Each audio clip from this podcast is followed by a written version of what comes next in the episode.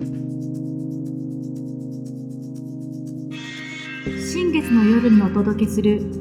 ピリオドを始めるにはどうしたらいいんだろう。はじめまして清水彩子と今田みやびです。ここではピリオドを始めるにはどうしたらいいんだろうという問いを立て未来を背中に過去の意味付けを体験していくという対話から生まれた受信を発信していきます。気づいた瞬間世界が始まる。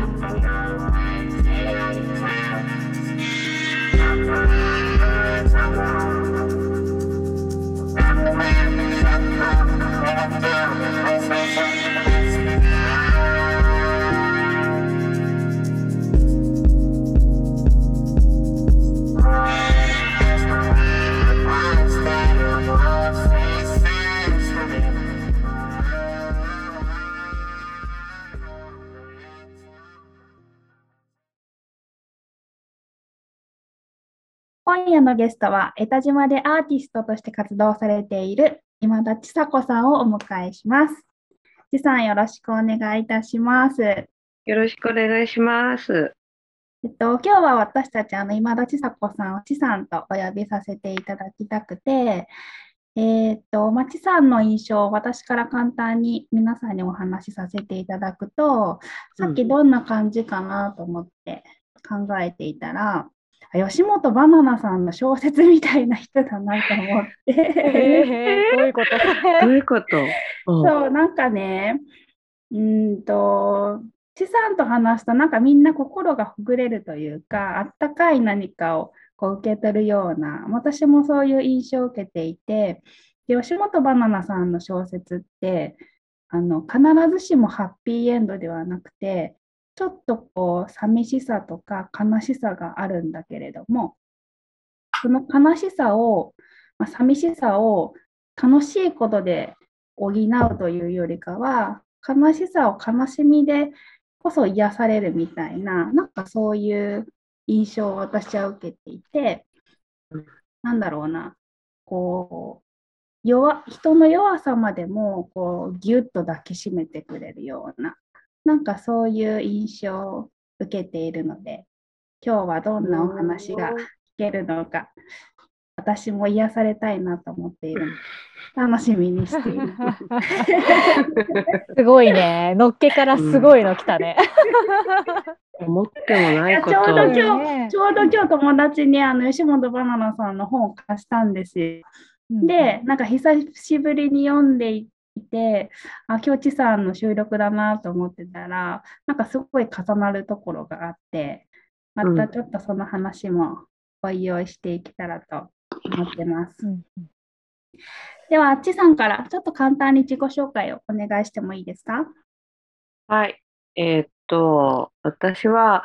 江田島生まれ、江田島育ちで、今現在も江田島に住んでいながら、まあ、江田島を拠点に国内外で、まあ、展示したり、パフォーマンスしたり、で、最近だとちょっとあの、ワークショップの講師なんかもするようになって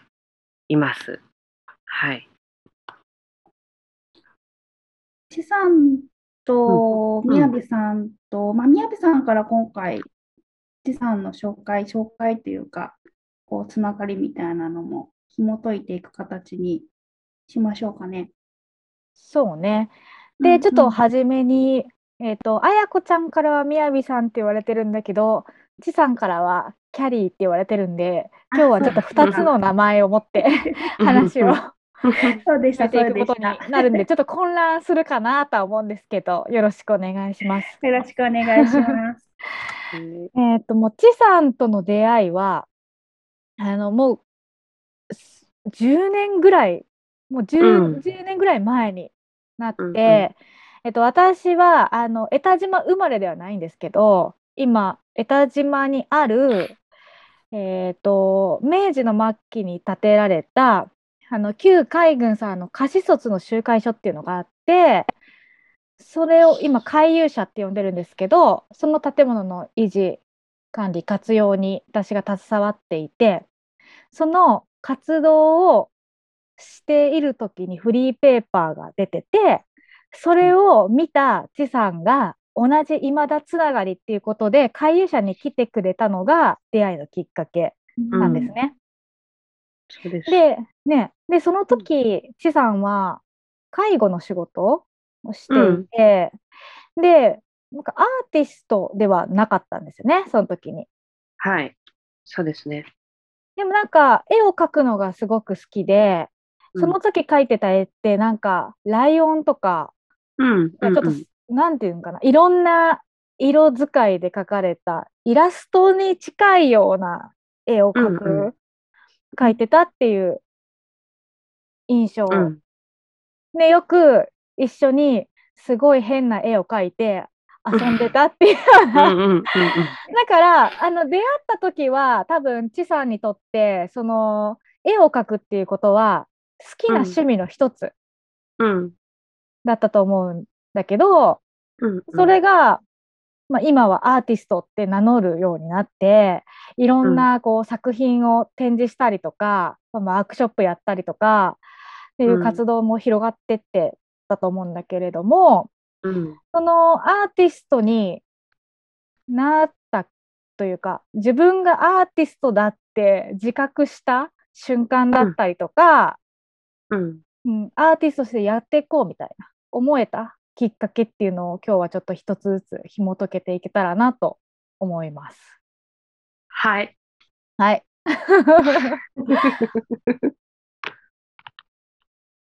その最初にライオンの絵を描いてた時は、うんうん。そのアート作品を作る、まあ、う作ると言ったらあれ、あれなのかな、自分の中からこう出していくというよりかは、割とうん。趣味みたいな感じで描いてたんですか？その頃は、うん。絵は正直もう幼稚園の頃からずーっと描いてて、えでも、授業の、ね、学校の授業でしか作品っていうものは作ることもなくて、でもずっと好きだから描いてはいたんだけど、なんか、なんだろう。落書きはだからずっとしてるんだよね。で、それをみんなと一緒に遊んだりして描いてたんだけど、よくよく考えたらプライベートで、一個の作品みたいなものを作ったことないな、みたいな。で、ちょうどキャリーに会った頃っていうのは、自分で授業でも何でもないのに、作品っていうものを作ってみたいなっていう気持ちが出てきてる時で、だけども、まだその自分のその世界っていうものが分かってないから、空想画は空想画なんだけども、ちょっともうはっきりとした、例えば鳥を描こう。でも、ちょっと私風にカラフルな色にしてみようとか、ライオンを描いてみよう。このライオンの色はでも普通の色にじゃないライオンにしてみようぐらいなことしか多分表現としてはできてないこと。うん。だったかなと思う。で、それをしていく中で、まあそれがちょっと自分の中で人に見せたいなっていう感情も同時に浮かんでくるようになってきて、うん。それを、と同時に、なんかこう、その当時はいろんなこう、ギャラリーとか、県外まで行ったりして、展示も見に行ったりとかするようになってて、でそんな風にいろんなものを見に行くようになってる中で、江田島の、江田島じゃない、広島にいらっしゃるアーティストで高田泉さんっていう方がいらっしゃって、うんその方と出会うことになるんです。うんうん SNS で彼女が、あの、誰かと私が多分つながってたんでしょうね、友達に。だからその Facebook 見てた時に、彼女がこんな作品展をするよ。旧日銀の地下でっていう記事が上がってきてて、その作品見た時にすごいな、見に行きたいってなって、彼女が会場設営を募集したんですね。誰か私のこの膨大なかあの作品を展示する手伝いをしてくれませんか？っていうのに行ったのがきっかけで彼女に会って、うんそれから交流が続き、彼女に作品をちまちま見せるようになってうんいってて、そしたら、ある日その、資産も展示をしたらどうだっていうようなことを高田泉さんに言われて。でも私自身はもう全然人に見せれるものではないと。うんいや私美大にも行ってないし、絵も上手くないし、こんなの人に見せれないよみたいなことを言ってた時に、その高田泉さんが、あなたは見る側の人間ではなく見せる側の人間なので展示をしてくださいって言われて、うんで、その時にえとは思ったんだけど、と同時に、あなたはうまい絵だから見に行くんですか？あなたは美大に行ってる人の展示を見に行くんですか？そうじゃない人の絵は見に行かないんですか？そういうも、そうじゃないものを美しく思わないんですか？みたいなことを言われて、ハッとされて、うん。ああ、そうだなって。そんなことで私選んでないし、そんな、なんだろう、自分で自分を閉じ込めてるなと思って、どうでもいいやっていう気持ちになれて、展示を初めてうん。したのが、私の初めてのスタートかな。活動スタートな感じにはなります。で、続きます？どうぞ。どういうどういう感覚だったんですか？なんかこう、自分の中から何かがこう、生まれてくるような感覚？いや、なんかもう開き直るような感じ。なんかその、自分の中で、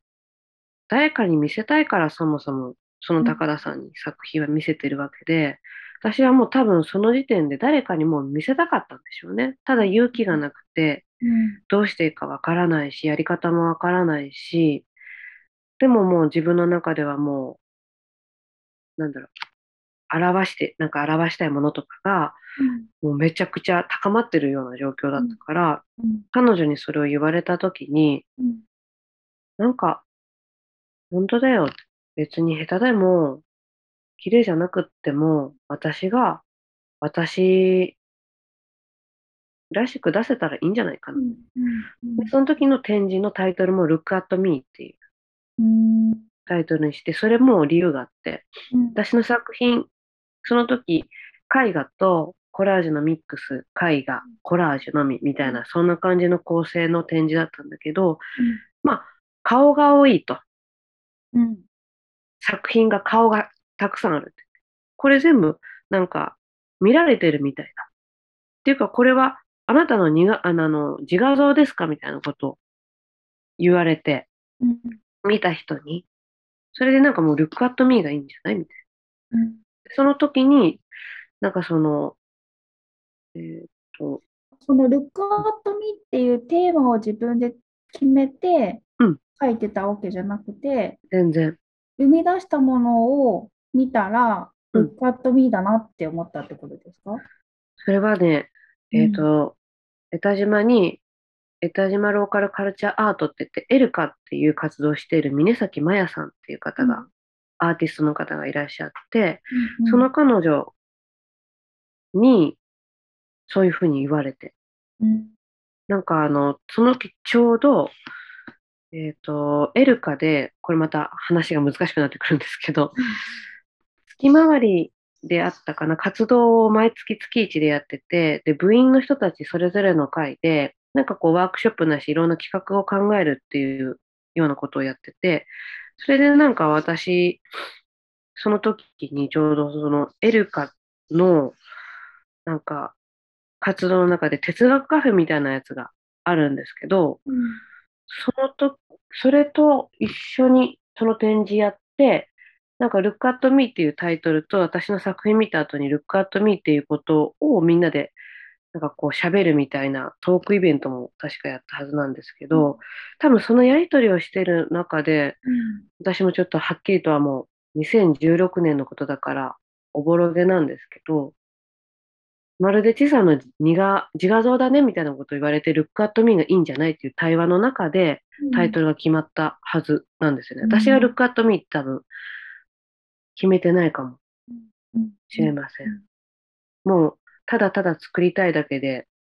手を動かして作ったものたちばかりで、人から見たときにそういうふうに見えたって言われて、ああ、そうなんだっていう感じだったかなと思うんですよね、ルックアットミー。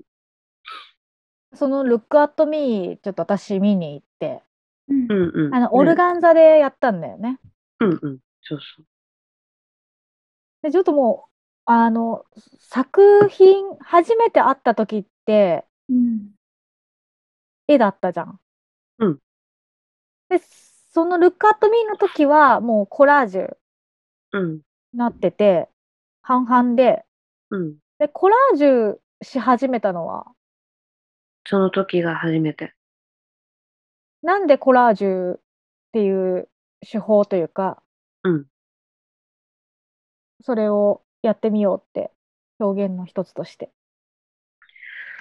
なんか私のその頭の中にすごいこうわーって想像力、想像したものがあるんだけど、でも全然自分のテクニックが追いつけない、書けれない、こんなんじゃない、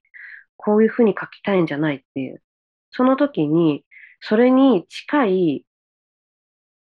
なんだろう、色だったと思う。その時は。こんな色が出したいのに、どうやったらこの色になるんだろう？みたいな。自分が何か見てて。それを切って、ペタって貼って、あ、これでよくない？って気づいちゃって、貼ってみようっていうのがきっかけで、自分の最初はだから足りないそのテクニックを補うために貼り始めて。そのうちに、なんかその、物を切ったり貼ったり切ったり貼ったりするうちに、ちょっとずれるだけでも全く違うものにどんどん変わっていく。人の顔もこう、真っ二つに割って、寄り目になったり、こう離れ目になったり、こうちょっとこう、角度をこう変えるだけでまるで別人のように見えるっていう面白さから、なんか、見え方によって全然、さっきまでこの形だったものはここまでも変わるのかっていうものにちょっとハマっちゃって、でコラージュをすごいするようになって、でもかといって絵も描くのもすごい好きだから、両方混じ、入り混じったような作風にどんどんどんどんそれからなっていく、いったのかな。うん、行きました。なんかあの時の展示の作風って結構、さっきもちょっと言ってたように、なんだろう、人体を使うことがモチーフとして使われてるものが多くて、しかもうんうん目玉がたくさんあるとか、そうそうな。んか結構そのコラージュの素材自体も細かく切り刻んで増殖していくような感じの、なんだろう、画面いっぱい埋め尽くすかのような作品が多かったなっていう印象、うんうん。あの時は。なんかこう画面からはみ出してくるような、うんうん。うん、なんか表現したいものがこの絵の中からこう絵の中だけでは表せないみたいな。うんなんかそんな感じ、印象を受けた記憶がそう。ですね。うんもう、ただただ楽しくて、作るのが。だから、あの時多分、相当作品数があったはず。うんもう、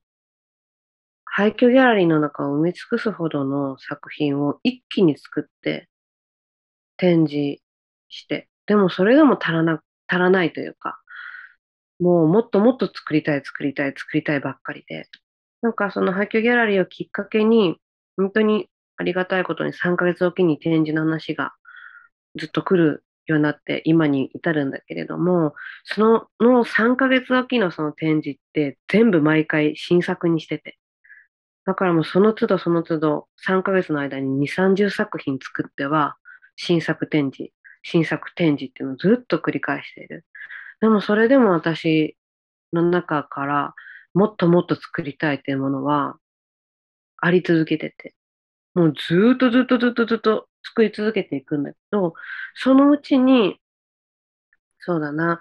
自分がそこから一歩上のステージへ上がりたいって思う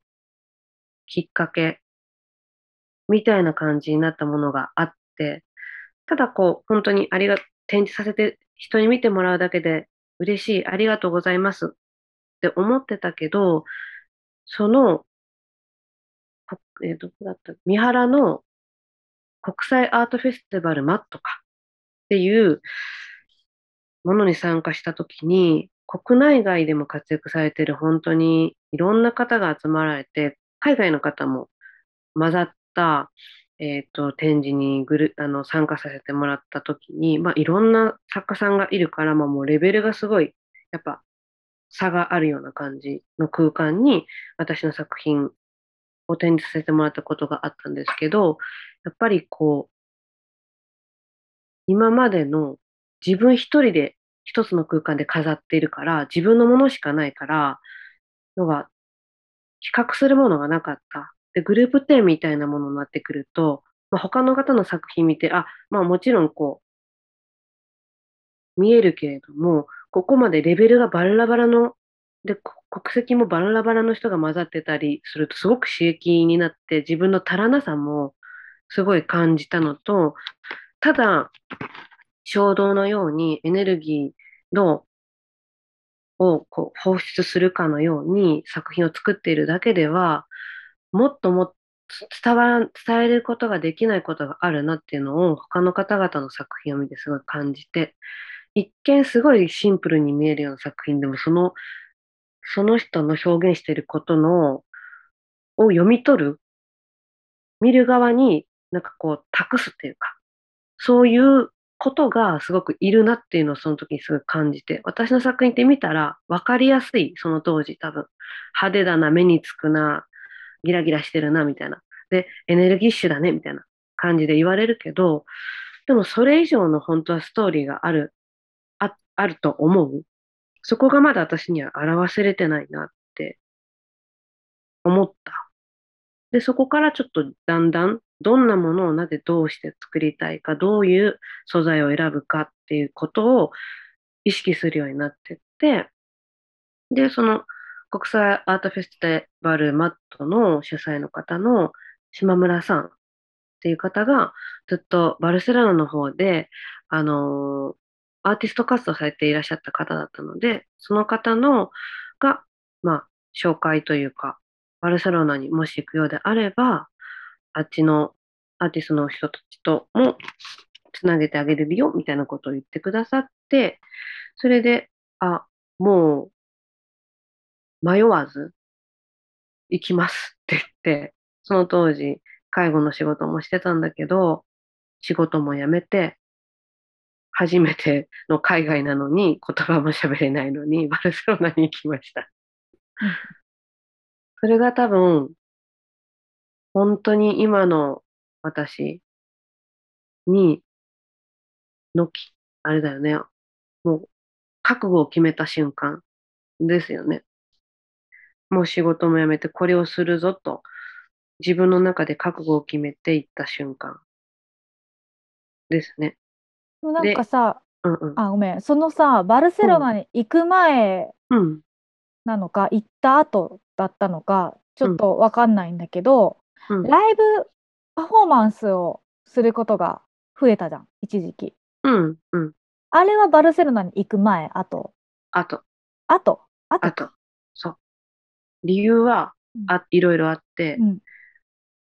バルセロナに行きました。でも、かといってやっぱり私は言葉が全然やっぱまだまだ喋れなくって、作品はもちろん自分が滞在してる間に作ったりはしたけれども、どこかのスペースを借りて、例えばギャラリーとか、もうどこでもいい。例えばもうカフェでも構わない。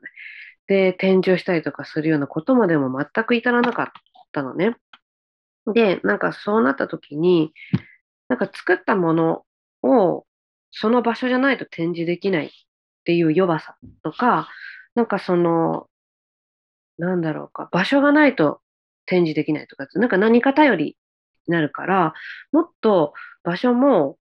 えっ、ー、と、く、なんだろう、どこででもできて、かつ、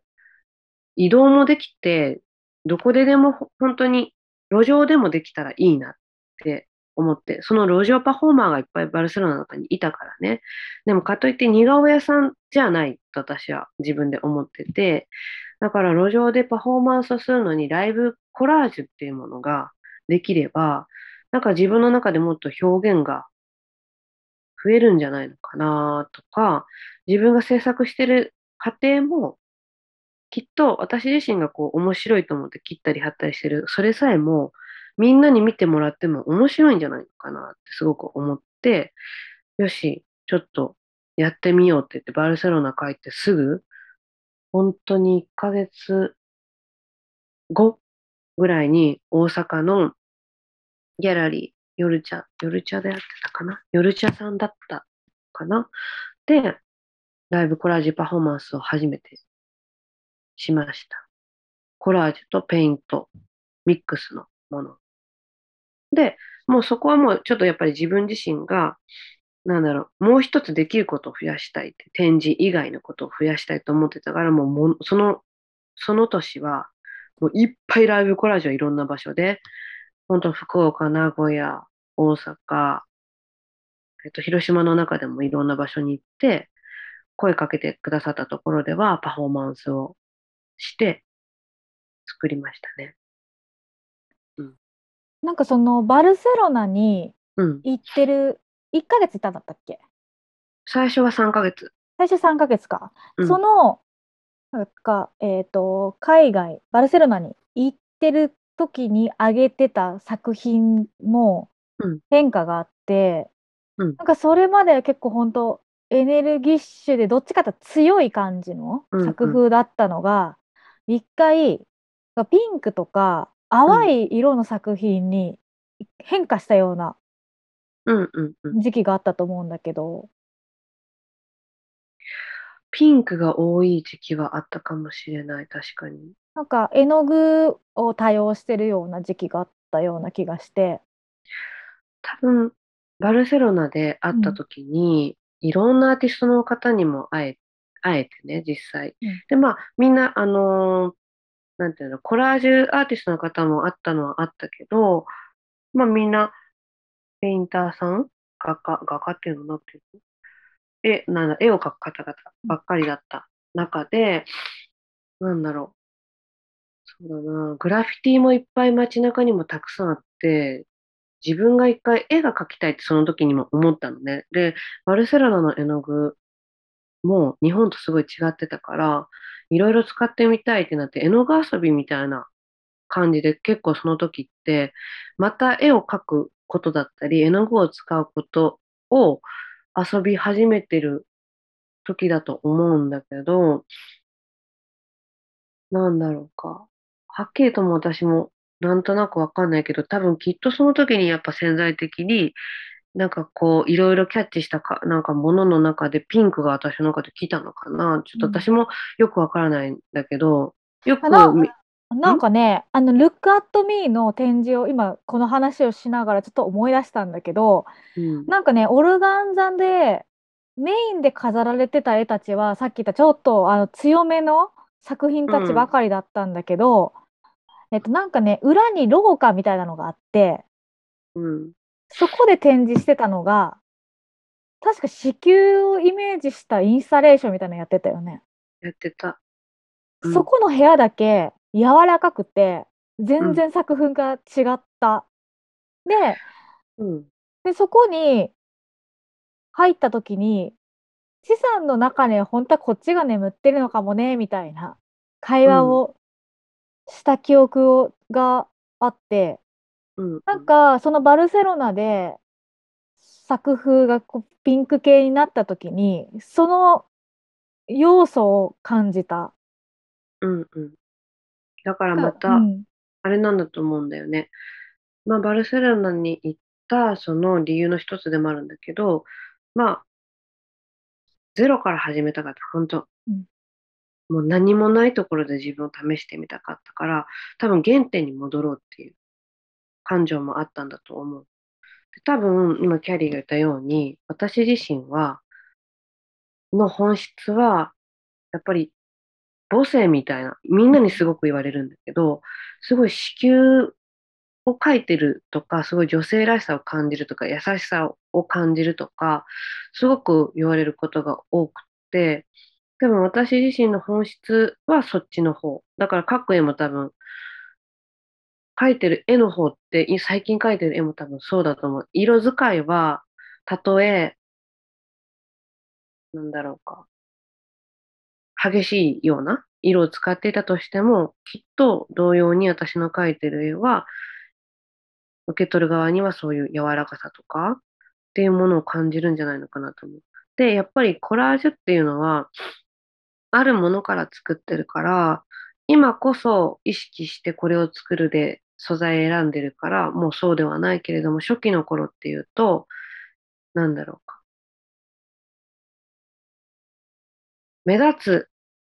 色とか、目立つモチーフとか、そういったものをやっぱ使いがちだったんじゃないのかな。だから、素材頼りじゃないけれども。まあでも、かといって、それはそれでかっこいいっていう人もおっちゃっ、おっちゃったというか、言われる方もいらっしゃったから、まあ、それもまたそれで私の要素の一つでもあるとは思うんだけれども、うん。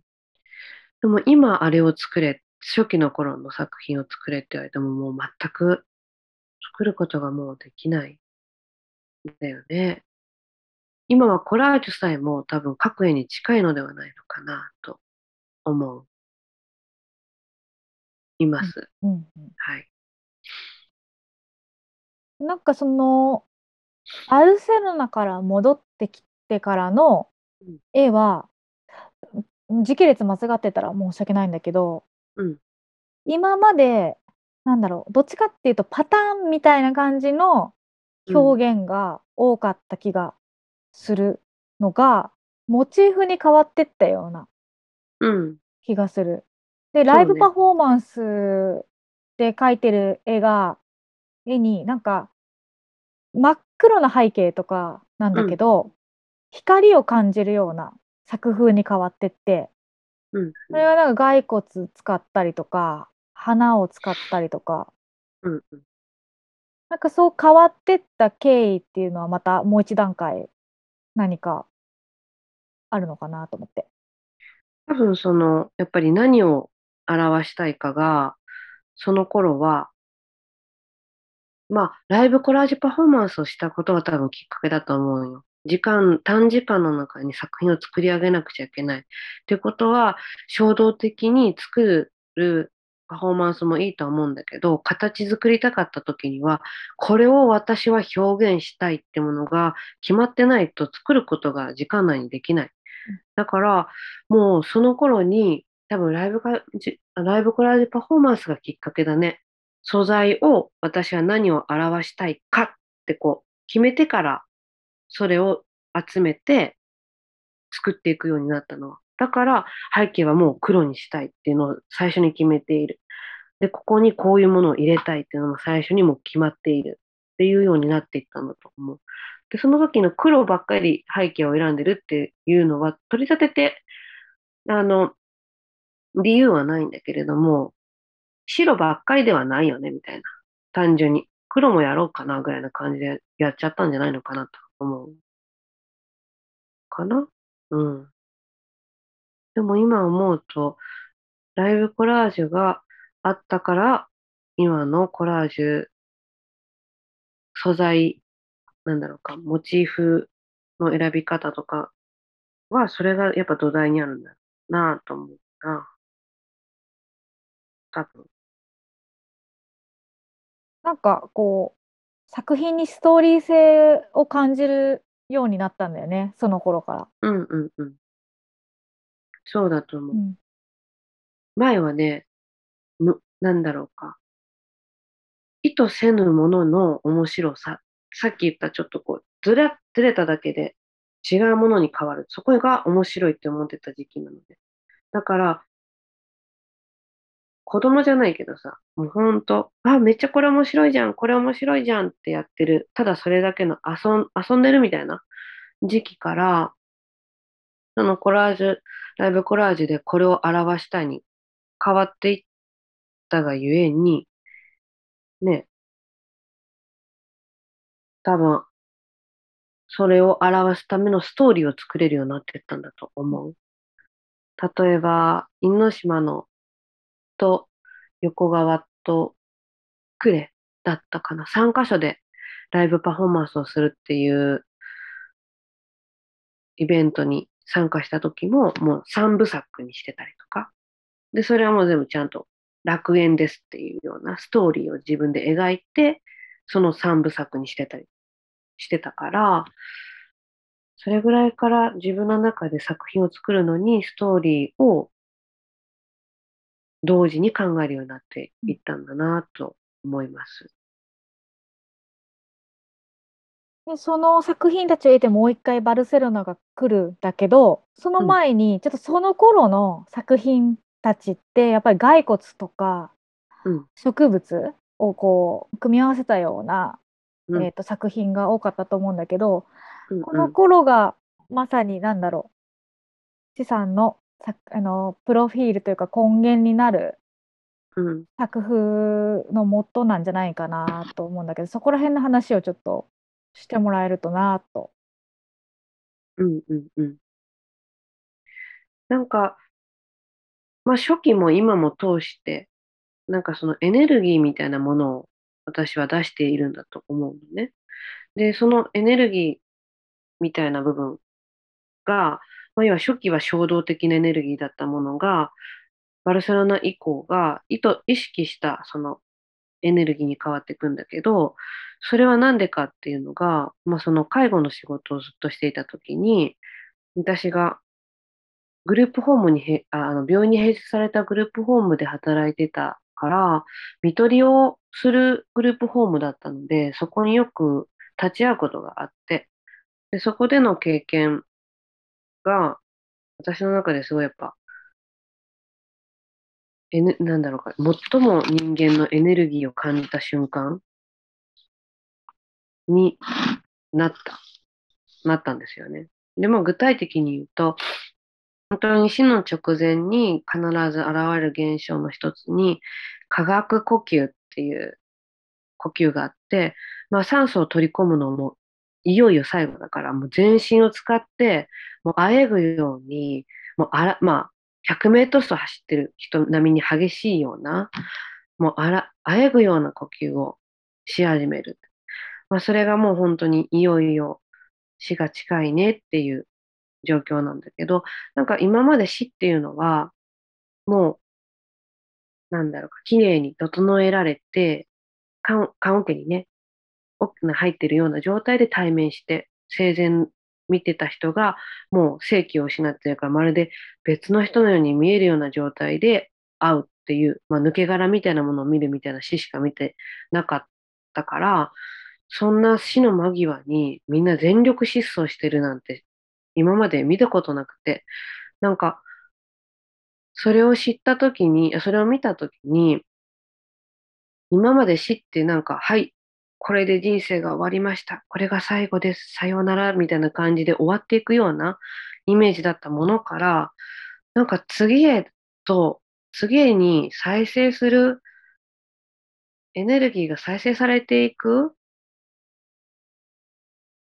瞬間なんじゃないのかなと。死の間際っていうのが、次の生命へのなんかこう新しいものに生まれ変わっている最中なんじゃないのかなってすごく感じられて、その時にやっぱ感じたその、なんだろう、エネルギーは、私の中で多分残って、それがもうどんどん作品として現れていってるんだけど、で、それを私の中でその植物を使って表しています。命の循環のようなもの、エネルギーの象徴として作品の中には植物をめっちゃ使うっていうような感じですよね、今は。これでも言葉で言うとこうなるけど、もっと多分潜在的に自分ではまだ認識できてないものをもっともっとキャッチしてるんだと思うんですよ。なので、作品の中に全部それが勝手に入っていってるような状況、無意識でもっていうような感じです、今。多分、私はそう、そうなんじゃないのかなと思うんですけどね。うん。でなんかまあその後うん。にバルセロナ2、two、うん。バルセロナ2で合ってるよね。two でやってる。2でやってるよね。うん。うん。うんなんかもうそのバルセロナに行った時かの作品がもうぐっとまたクオリティが上がって、うんその時のテーマが鼓動だったよね。そう。えっと、ラチド・デル・コラソうん。そう。まあ、リボーンしたいっていう。本当になんか、本当はリボーンするために、第1回目も言ったはずなのに、それができなくて、私はちゃんと、その年で鼓動刻んできてないなって。ちゃんと鼓動が刻みたいなと思って、心臓の鼓動っていうタイトルで、5部、あ、5部っていうか、5つの作品を作って、心臓となる中心となる、まあ、心臓をイメージしたものと、その周りに、えっと、肺、エンブリオン、エンブリオン、これ英語であったのかな？エンブリオン、肺をイメージした作品を4つ作って。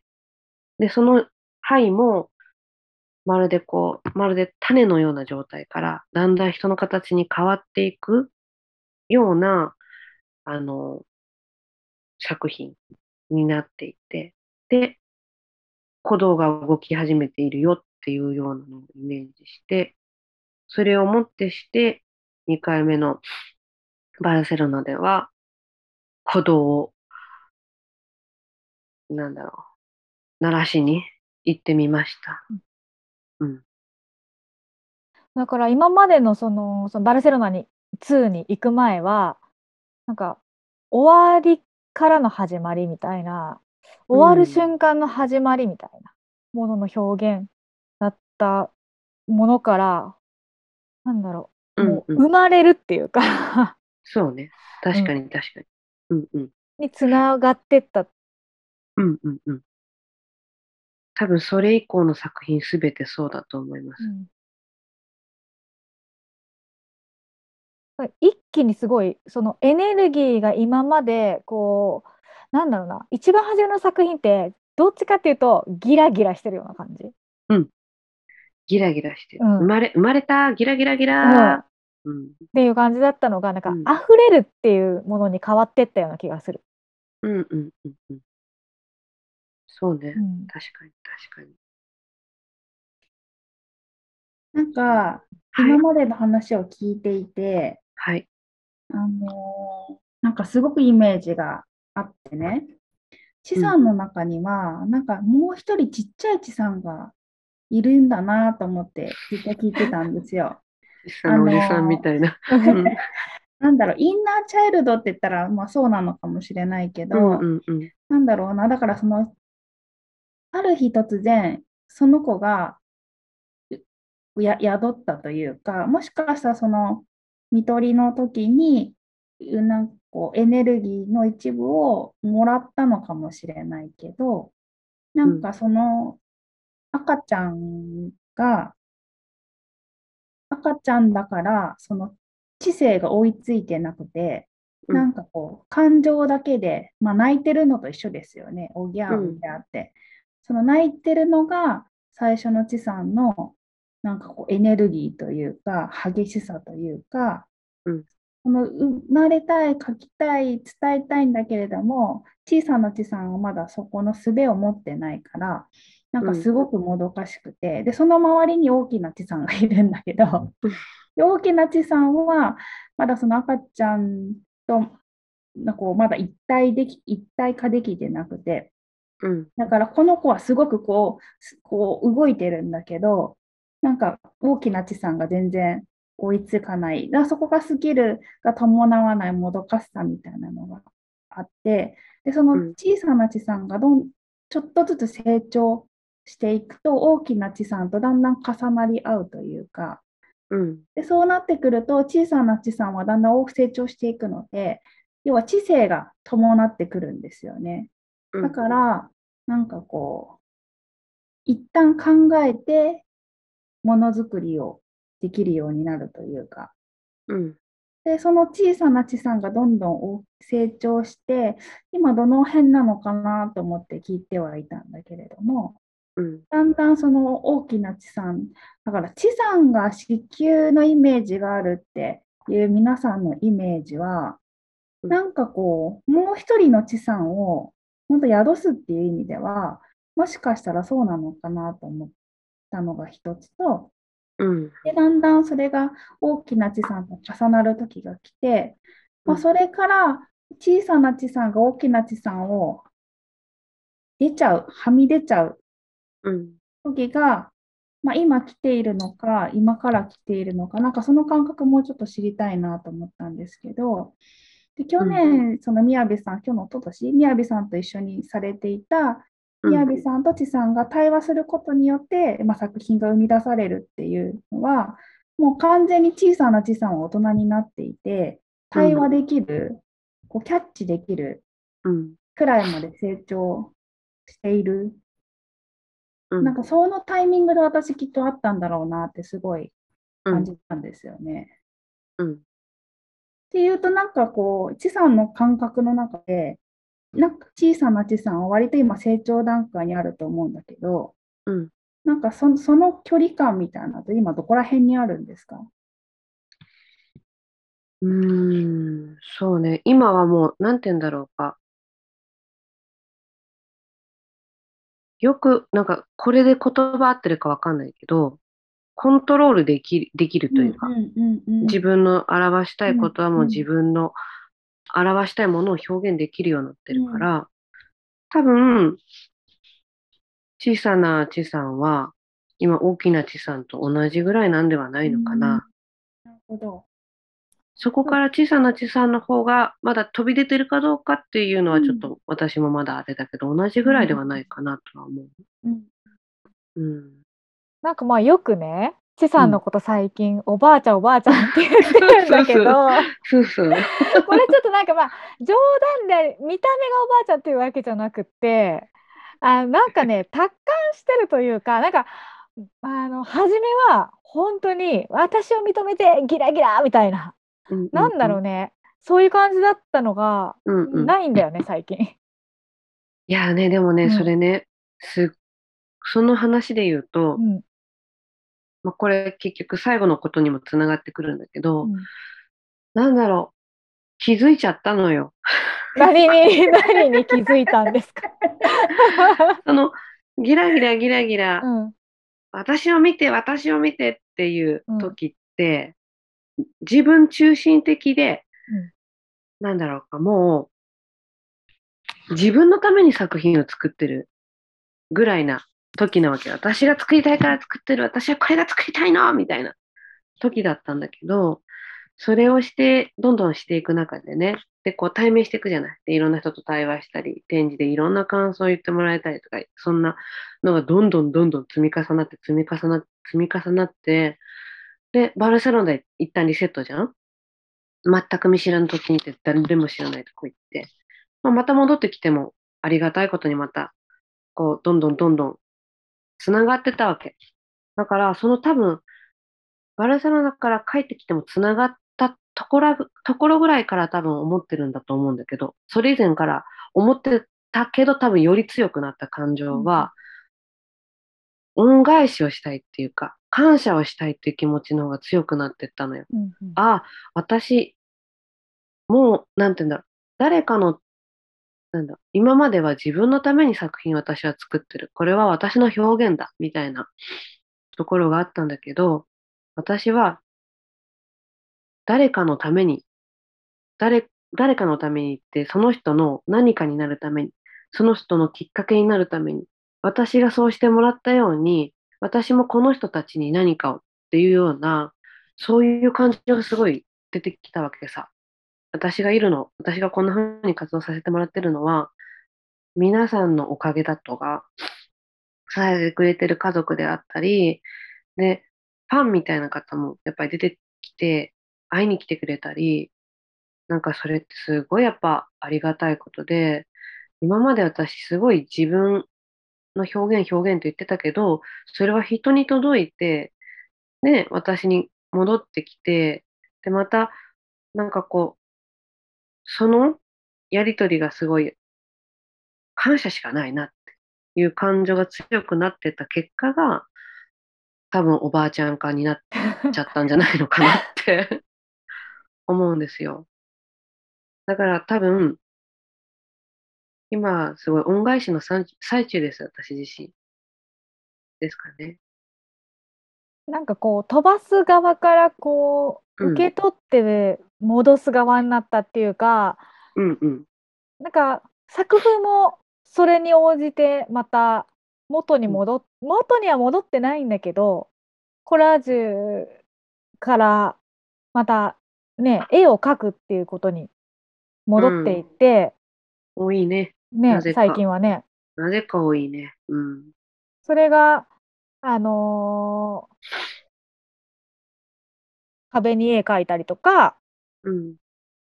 誰かのお店の中のモチーフとして描いたりとかうん。まあ、誰かのための空間とかうん。なんか作品ただ単に作品っていうだけじゃないものに広がってったよね。うんうん。ちょ、作品じゃない。もう私がやってることは作品を作るっていうことではないなって今、もう思ってるから。うん。そこがもうだいぶ、やっぱりさっき言った、私はもう恩返しをしている最中なんで、作品ではなくて、本当に。オーダーはもちろんされているけれども、それは作品みたいな形ににみなってはいるけれども、私が今していることは、本当に、そうですね。恩返恩返しのような感じですかね。うんうん。と思います。なので、そう そうもう、もう50分なんです、また。ここら辺で。でね、あっ。という間にね、経っちゃうわけですよ、このピリハジというものは。ちゃんと喋れるようになってきたかなと思頃ぐらいに50、最初の頃。ちょっと喋れてるか正直わかんないぐらい。大丈夫だったのかな。うんでね、もうね、ちょっとね、あのたくさん話は聞きたいし、でも多分はい聞けなかったこともたくさんあるんだけど、絶対に聞いてること、うんうんうん。あやこちゃん、お願いします、そこの部分を。はい。えーっと、そうですね。えーっと、前回、まあ、今まで、そのチさんは割とそのピエハジがスタートする段階からもよく話を、ね、聞いてくださっていて、まあ、ゲストでお招きすることは私たちも決めてたので、あの、うん。あえて今までの感想を聞いてなかったんですけれど、うんまあ、初回のゆげくんと、まあ、前回愛梨ちゃんの話を聞いて、まあ、そのピリハジというものに対してのちさんのイメージとか、まずは素直に感想を聞いてみたいなと思ってるんですけど、どううん。どうでしたか？まあ、なんかその自分自身は意識してなかったけれども、うん。2人の話を聞いて、なんかピリハジのことを考えたときに、まあ、でも共通してることもたくさんあって、自分にもやっぱ同じだなって思うこともたくさんあって、例えば、ゆげさんの方だったら、なんか、えっと、時間軸を意識ししていくと、過去のピリオド、今後のピリオドを紡いでいくことが物事の結節点なのではみたいなことをうん。言っている、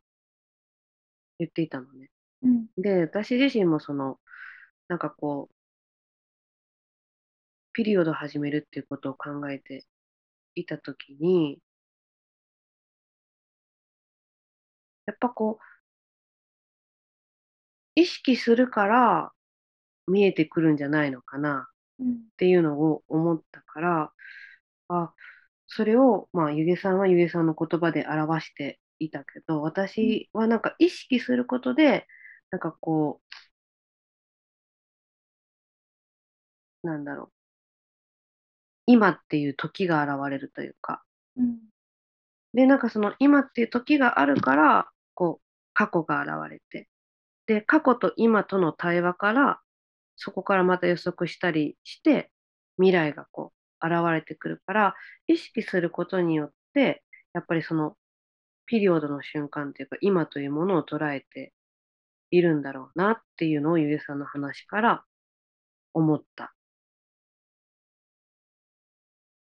そうね。だから今がなければ、うん。もう過去を意識することもないし、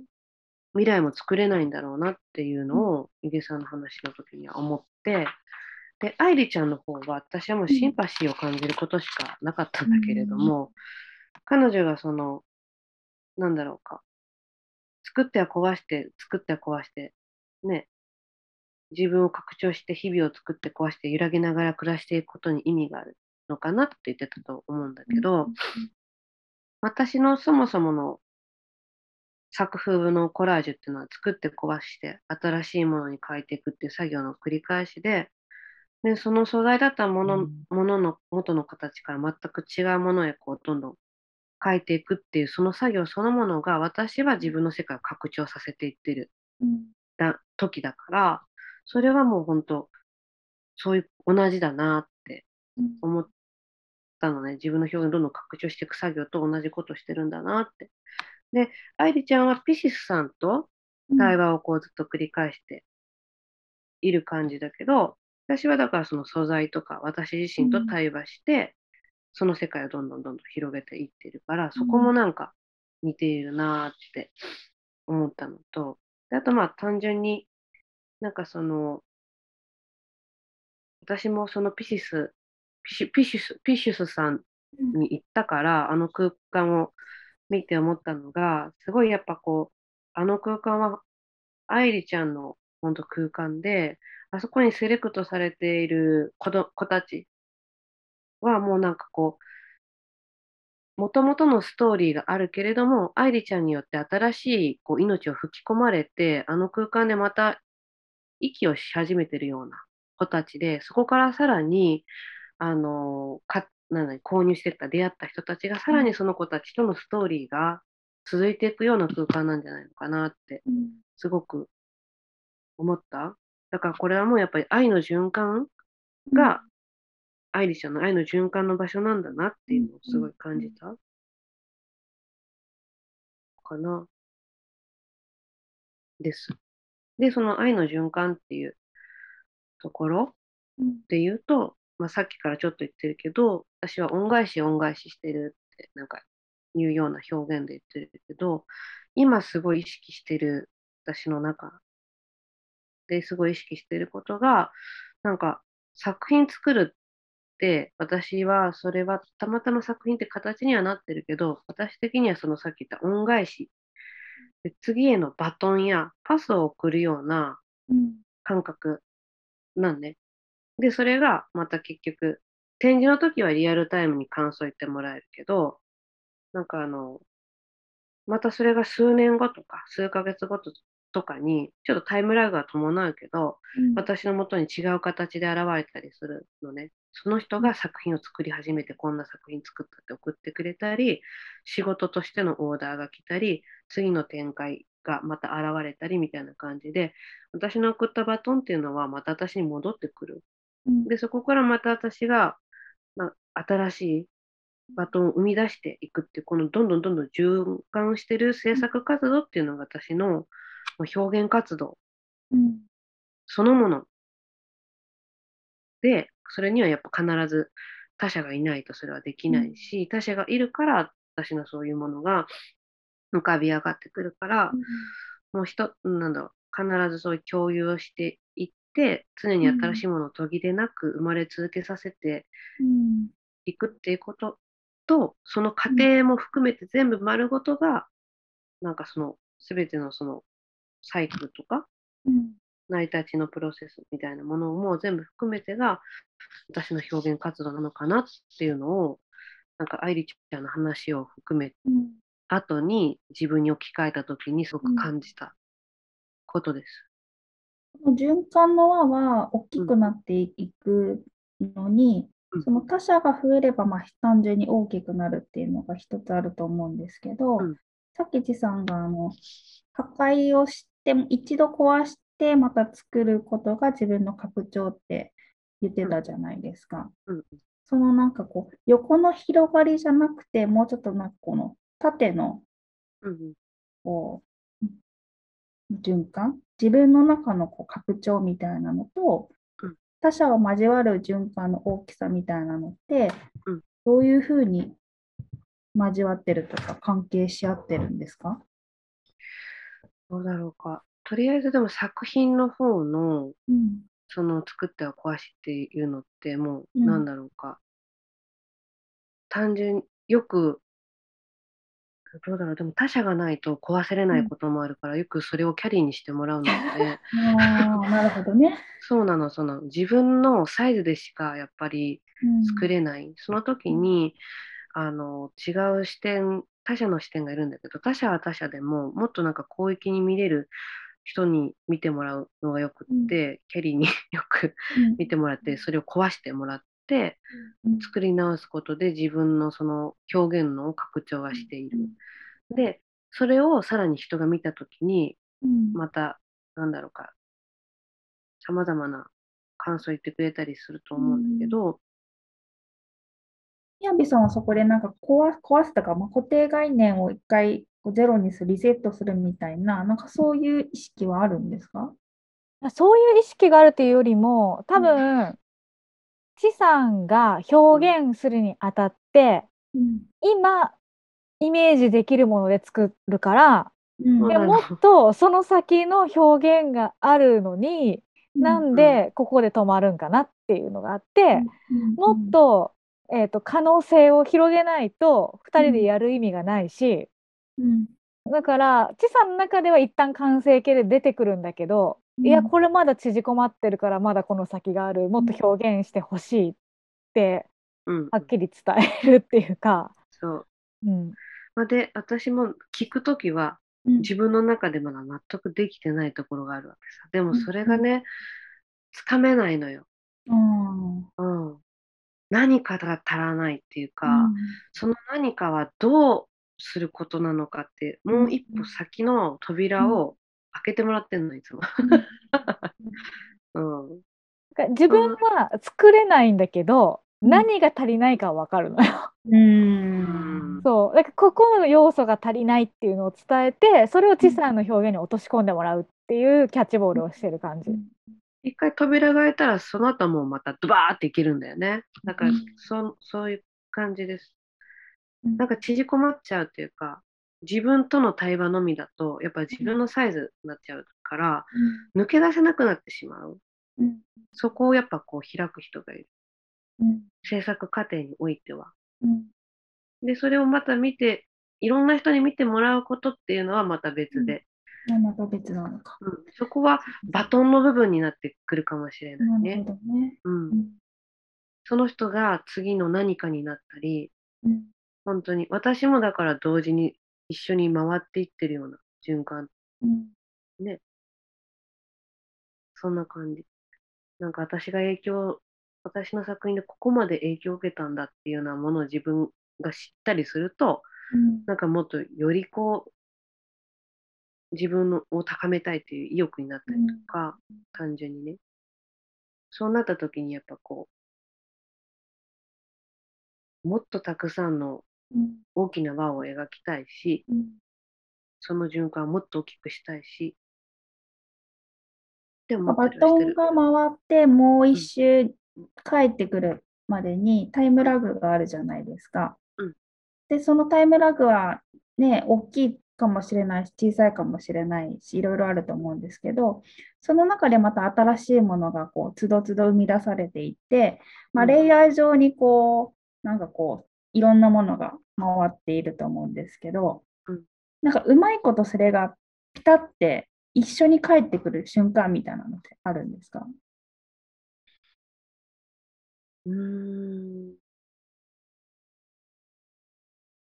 まあでもそれが結局、ピリハジ的なことになるのかね。どうだろなんかど、ど、どれくらいのタイムラグでこう帰ってくるのかなと思って。なんかそれ帰ってきたバトン同士が影響し合っていくのか、なんか一個ずつだとなんとなくイメージがつくんですけど、なんかこう、例えば2つのものが全然違う軌道で、あ今一緒に帰ってきたみたいな。う。うーん。えっと、帰ってきたものが他の人に渡ってるっていうような感じのこいと。一旦パスを、い1と A というパスを出して、うんその間に B というものが生み出されていて、まあ、うん B もパスをして、まあ、なんか C を作ろうとしてたら、なんか全然違うタイミングで出したパスと A と B が一緒に帰ってきて、なんか C と出会っちゃったみたいな。なんかそれ客観的に見ててうん。もうすぐ起こりそうな感じ。あ、そうなんだ。そうそうそう今今まだ起きてないでもあ、そうなんだ。もうもうすぐ起きる気がする。え何どれ？今、うんあ私のともうちょっとで起きる。ー、いや私の中でうんもこれかなっていうようなこととかは、ちまちまあるんだけど、そういうのが、要は見えてき始めてるところ、うん。今。うーん。でまだねまだ見えてるけどまだキャッチするところまで行ってな。るほどね、なるほどね。で。も、やっぱそれが起こり始めたのは、うん。その自分が、うん。やっぱり恩返しっていうか、バトンを送り始めたから、回ってくるようになって、それか。それ以前は、うん。もちろん、いうその次の展示の話、次の展示の話、次の展示の話ってどんどんどんどん続くから、うん。一見、そのずっと自分がつ、でも自分がつないでるような感覚だったけど、うんそれは私が放ったものが戻ってきてるっていうように今感じてるのね。うんうんうんうんだから多分、え、わからない。ちょっとちゃんと言えないんだけど、でいやでもそれはまだの。ねまだね、あと多分12年ぐらいで起きそうな1、2年。気がしていて でもそれが起きた時に言えるようになるんだと思う。まあまあ、うんそうかもね。うん、そうそうそう。まあでもバトンはすごい送っ送ってます、今。うん いろんな場所に、うん。本当に作品も私の思いとその人の次への未来を意識してうん。送り出しているので、すべての作品たちを。えー、楽しみだな えー 楽しみだなもうすぐ起きるよ予言者じゃないけど。やばい、予言者。予言者。キなんか起きそう。言霊がすごいからな。言霊がな。すごいやな。うん、でも、そうなるように頑張りますね、本当にね。もっとバトン送ります。ね多分次はバトンが返ってくるターンだから。ああ、そうね。うんうん、確かにね。うんうん。それは確かに。そそれも、それも早く帰ってくるようになってきてる気がする。なんかその1年後ぐらいに、忘れた頃ぐらいに、急、例えば言うならば、そのさい、えーと、バルセロナで展示した時に出会った親子が、2年後ぐらいに娘が描いた絵を私にメッセージで送ってきてくれたとかね、そういうエピソードがあるんだけれども、うんみたいに、この間隔、間がちょっとだんだん狭くなってて、この前見見たんですけど、あなたの作品を、みたいな。で、今ってもう、この数ヶ月ぐらいで帰ってくるようになってきてるのは体感してるよ。です。だから、でもね多分きっとなんだろうあのお土産を連れて帰ってくるからなんかねもうちょっと違うバトンが渡ってくると思うよ。また予言者みたいな。なんだろう、なんだろう。わからない、わからない。ないけど、うん、楽しみに頑張ります。しょはい、頑張ります。う。ちゃんとバトンをねキャッチあバトンパスうまくね そうですね。キャッチできるようにしとかんと。そうですね。キャッチもしつつ投げつつ。そうそうそうそうそう。うん両方できたらなと思います。うんでは最後に、今日の対話を通して、どちさんがまた改めてピリオドを始めるにはどうしたらいいんだろうっていう言葉を投げかけたときに、新しい解釈とか、こう今パッと思いついたこととか、何かそういう感想があったら最後に聞かせてください。なんか、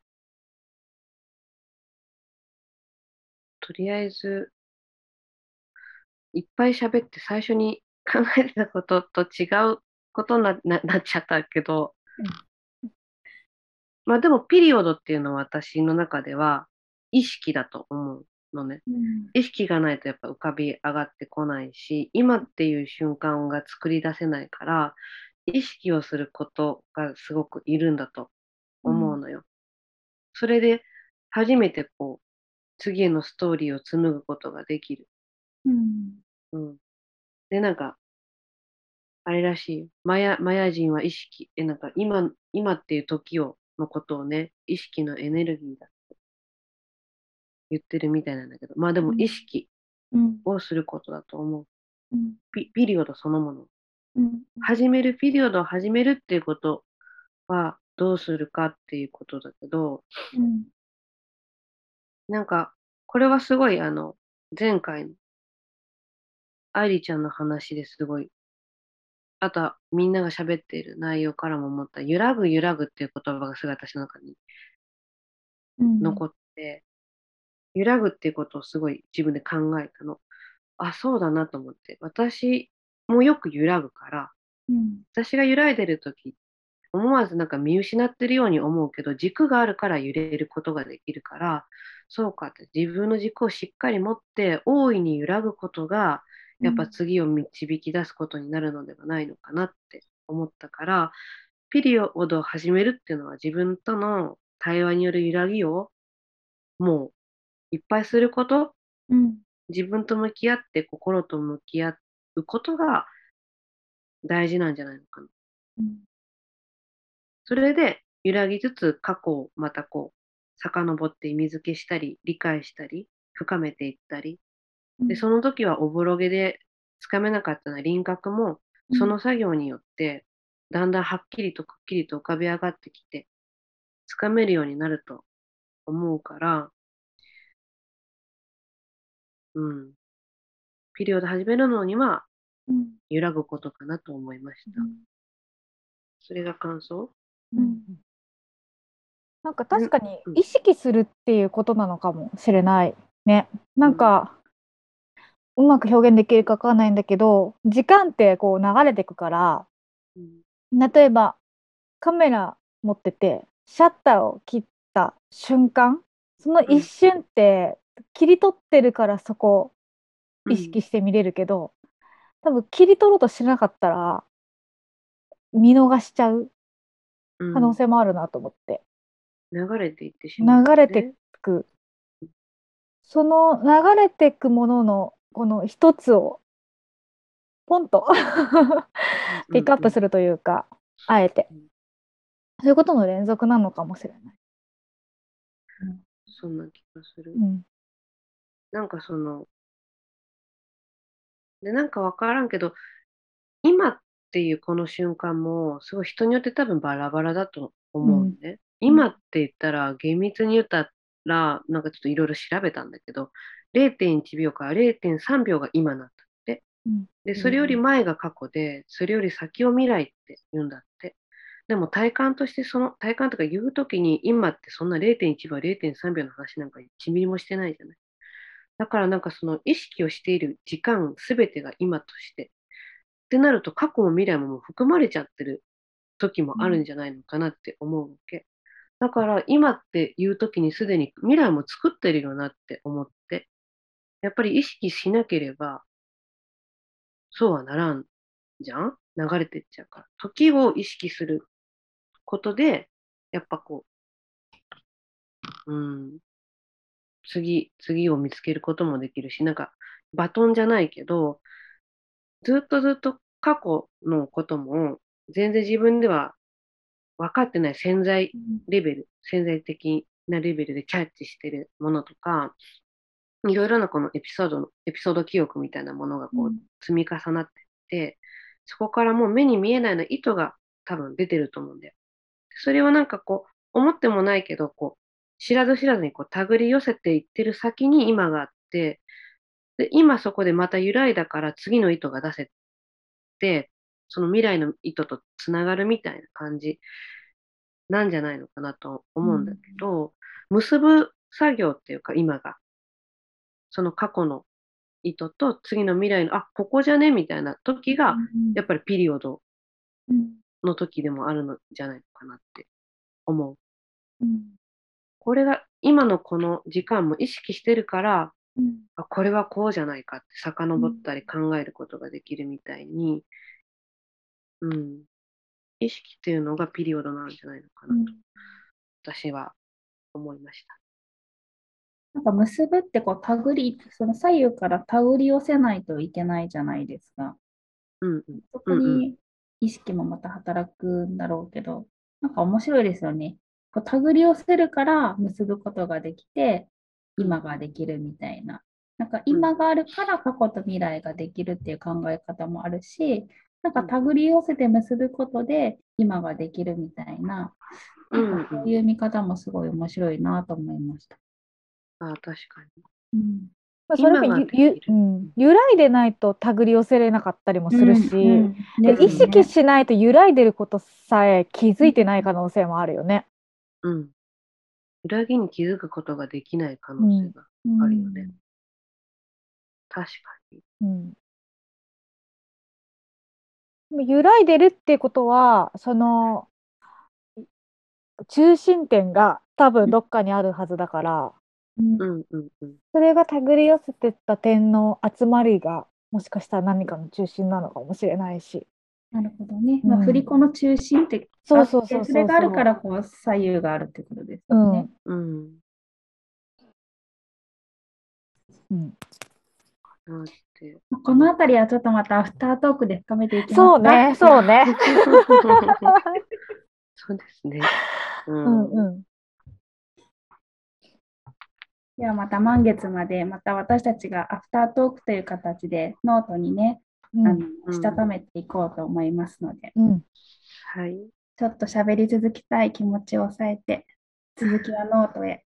移りましょう。わかりました。はい。今日のゲストは、えーアーティスト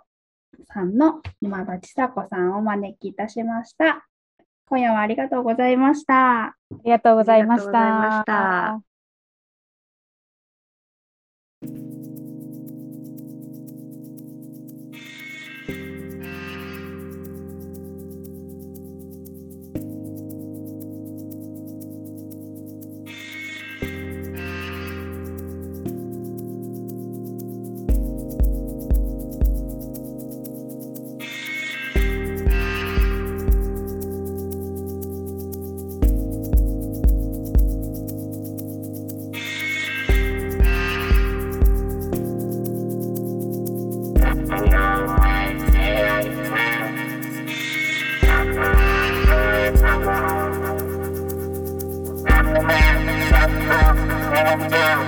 Thank you.